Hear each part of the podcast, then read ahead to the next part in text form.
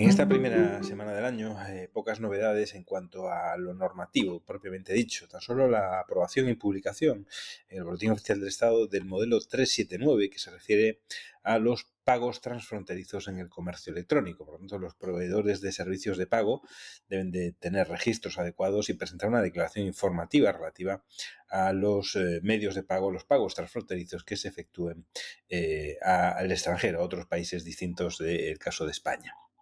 Por lo demás, se han publicado en el Boletín Oficial del Estado eh, normas autonómicas de, modificación de los tributos cedidos, de los impuestos cedidos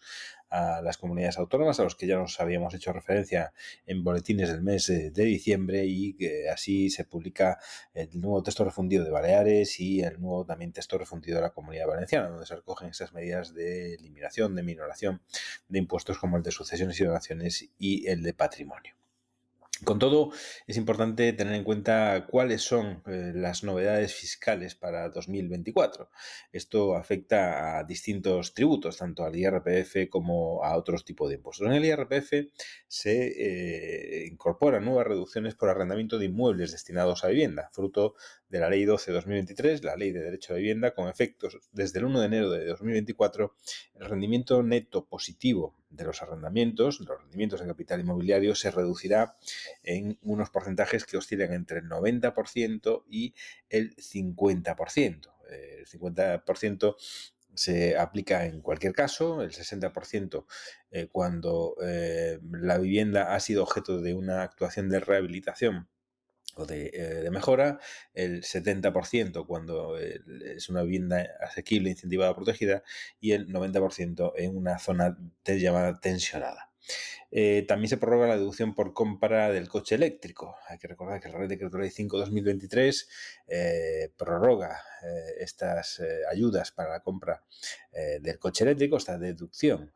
para la compra del coche eléctrico, añadiendo una nueva disposición, 58 a la ley de renta, que permite la deducción por la adquisición de vehículos eléctricos enchufables y de pila de combustible y los puntos de recarga. De este modo se pueden, nos podemos deducir el 15% del valor de adquisición de un vehículo eléctrico nuevo en, una serie de circunstancias. Eh, hay que tener en cuenta que del 30 de septiembre de 2023, perdón, del 30 de junio de 2023 hasta el 31 de diciembre de 2024 se establecen unas condiciones eh, de deducción. La base máxima será 20.000, 20.000 euros, se compra el vehículo y el abono al vendedor de una cantidad a cuenta para la futura eh, adquisición. Eh, eh, por lo tanto, una deducción también por la compra de coche eléctrico. Se contemplan también incentivos fiscales de deducciones a favor de entidades sin ánimo de lucro. El porcentaje de deducción del 80% de la cuota del IRPF se aplica sobre los 250 primeros euros, antes eran 150 euros, y la base de deducción que sea de 250 euros se le aplicará un porcentaje de deducción del 40%, antes era del 35%. Respecto de los módulos, se prorrogan los umbrales y la cuantía de los módulos para 2024 eh, y se amplía el plazo de renuncia hasta el 31 de enero de 2024. También es posible la aplicación de una deducción por obras de mejora de eficiencia eh, energética. Se extiende hasta el 31 de diciembre de 2024 las medidas destinadas a las reformas que ayuden a realizar un consumo más sostenible de energía, tanto en casas particulares como eh, en bloques de vecinos. Y eh, estas deducciones podrán ser de un 20, de un 40 o de un 60%. También hay que eh, recordar la obligación de declarar por medios electrónicos, fruto del Decreto Ley 8-2023, con entrada en vigor ya el 29 de diciembre de 2023, por lo tanto ya para el periodo impositivo 2023 y por lo tanto también en el 2024.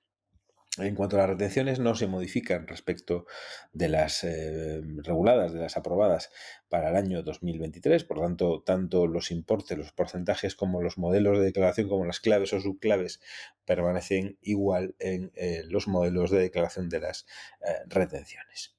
En el ámbito del impuesto sobre sociedades se contemplan incentivos fiscales para fomentar la adquisición de vehículos eléctricos. También se añade una nueva disposición, la disposición adicional de la ley del impuesto sobre sociedades, la 19, que permite una deducción en eh, vehículos nuevos de determinadas categorías o eh, en infraestructuras de recarga de vehículos eh, eléctricos. También se establece la libertad de amortización para inversiones que utilizan energía procedentes de fuentes renovables, se prorroga para todo el año 2024 y se regula de nuevo el límite de la deducibilidad de los gastos financieros con efectos desde 1 de enero de 2024, puesto que en ningún caso formarán parte del beneficio operativo los ingresos, gastos o rentas que no se hubiesen integrado en la base imponible del impuesto. Respecto a las entidades eh, sin fines eh, lucrativos y como consecuencia del decreto ley 6-2023, se declaran exentas determinadas rentas en el impuesto sobre sociedades, las derivadas de acciones de inserción sociolaboral de personas en riesgo de exclusión o las de desarrollo e innovación, siempre que se trate de actividades definidas con arreglo eh, a lo dispuesto en el artículo 35 y se añade una deducción en la cuota del impuesto que se incrementa del 35 al 40% eh, sobre la base de deducción por donativos, donaciones y aportaciones con derecho a deducción. En cuanto al régimen de consolidación fiscal, eh, con efectos para los periodos impositivos que se inicien en 2023, la base imponible del grupo fiscal se determinará de acuerdo con lo dispuesto en el artículo 62 de la Ley de Impuestos sobre Sociedades. Si bien en relación con lo eh, señalado en el primer inciso de la letra A del apartado 1, la suma se referirá a las bases imponibles positivas y al 50% de las bases imponibles negativas individuales correspondientes a todas y cada una de las entidades integrantes del grupo fiscal. Hay que tener en cuenta también que se integrará en la base imponible del impuesto por partes iguales es, eh, en los 10 años siguientes los importes que no puedan deducirse fruto de esa limitación de eh, la eh, compensación de bases imponibles negativas en el régimen de consolidación fiscal. También eh, decíamos que se incrementan los incentivos fiscales para las eh, donaciones a favor de entidades sin fines lucrativos, que pasan del 35 al 40%, también el impuesto sobre sociedades. En cuanto eh, al IVA, hay que destacar que los proveedores de servicios de pago cuentan con una regulación derivada de la Ley 11-2023, que ha entrado en vigor ya el 1 de enero de este año 2024. Se ha diseñado un sistema eh, sencillo que va a imponer a los proveedores de servicios de pago la obligación de mantener registros suficientemente detallados de los pagos transfronterizos. Y, eh, como decía al principio, fruto de esta regulación, se aprueba el modelo 379. Respecto al método de estimación objetiva, régimen simplificado en el IVA, se prorrogan igualmente los umbrales y los módulos aplicables al impuesto. Se regulan también los límites para aplicación del régimen simplificado y del régimen especial de la agricultura, ganadería y pesca eh, en los ejercicios 2016 a 2024, mismas magnitudes y se reforman, también se han reformado los tipos impositivos aplicables a los alimentos. Se prorroga hasta el 30 de junio de 2024 el tipo aplicable a las pastas, aceites oliva y semillas, tipo reducido del 5%, y a los alimentos de primera necesidad se mantiene en el tipo 0 de gravamen. Respecto del tipo impositivo de productos eh, energéticos, también se modifica el tipo del IVA es del 10% de los dos componentes de la factura en las entregas de electricidad, antes era 5%, por tanto hay una subida gradual eh, durante todo este año 2024 cuando se pretende recuperar la tributación inicial del 21%, lo mismo con el gas o los pellets, briquetas y leña.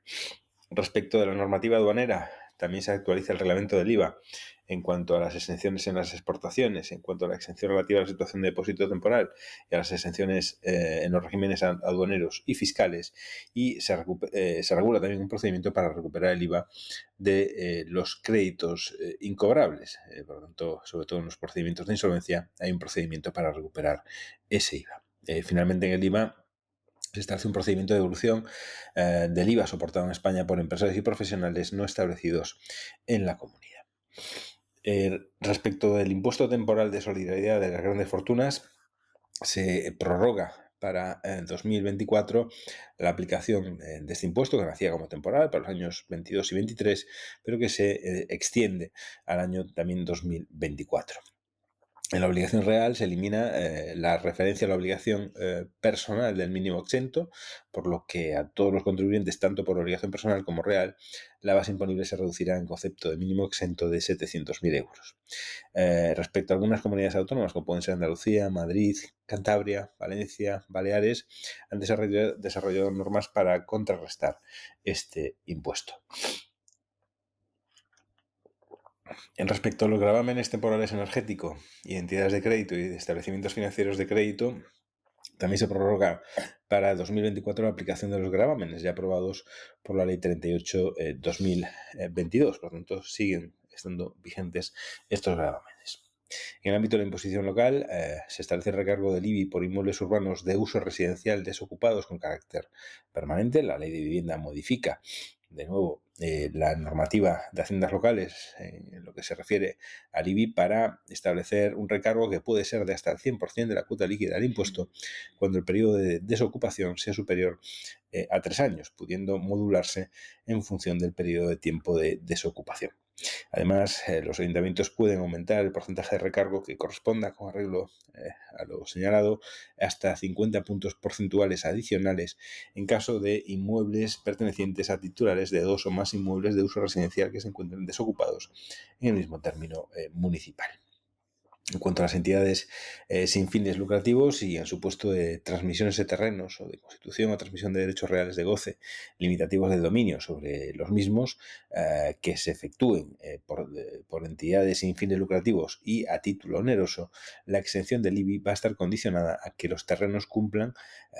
añadiendo con la redacción del Real Decreto Ley, en el momento del devengo del impuesto y con independencia del destino al que se ascriba el adquirente, los requisitos establecidos para aplicar la exención en el impuesto sobre bienes inmuebles. Como decía también, hay información para aplicar eh, de las ventas a través de plataformas eh, digitales, fruto de la transposición eh, de la DAC 7, se introduce una nueva disposición nacional 25 en la Ley General Tributaria sobre obligaciones de información y de diligencia debida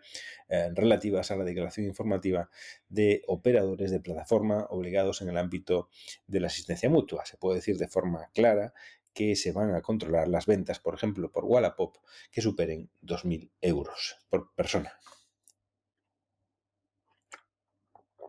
Además, eh, se regulan inspecciones conjuntas, eh, también la Ley 13 2023 y respecto a las operaciones con criptomonedas ya tenemos los esperados modelos 172, 173 y el 721. Eh, por lo tanto, todos aquellos que tengan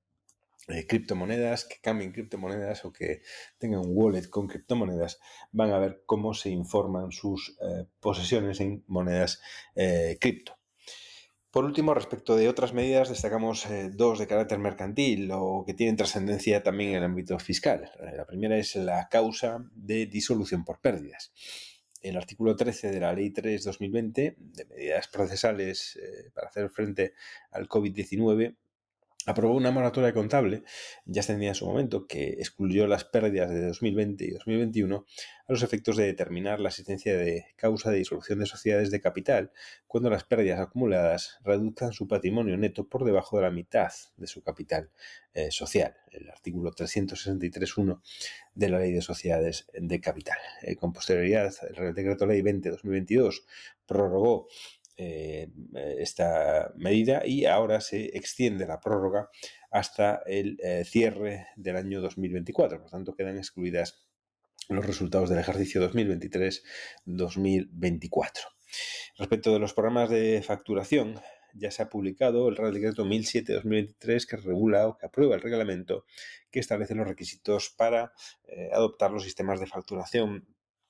telemática los sistemas de contabilización telemática y además ya está en información pública la orden ministerial de desarrollo. Por lo tanto, también se prevé que durante este año 2024 estén aprobados todos esos bloques normativos que permiten poner eh, en marcha la factura eh, electrónica. En fin, esto es todo en cuanto a lo fiscal en esta primera semana del año, semana también de virus respiratorios, como podemos comprobar. Os deseamos un buen fin de semana de Reyes y nos vemos la próxima semana.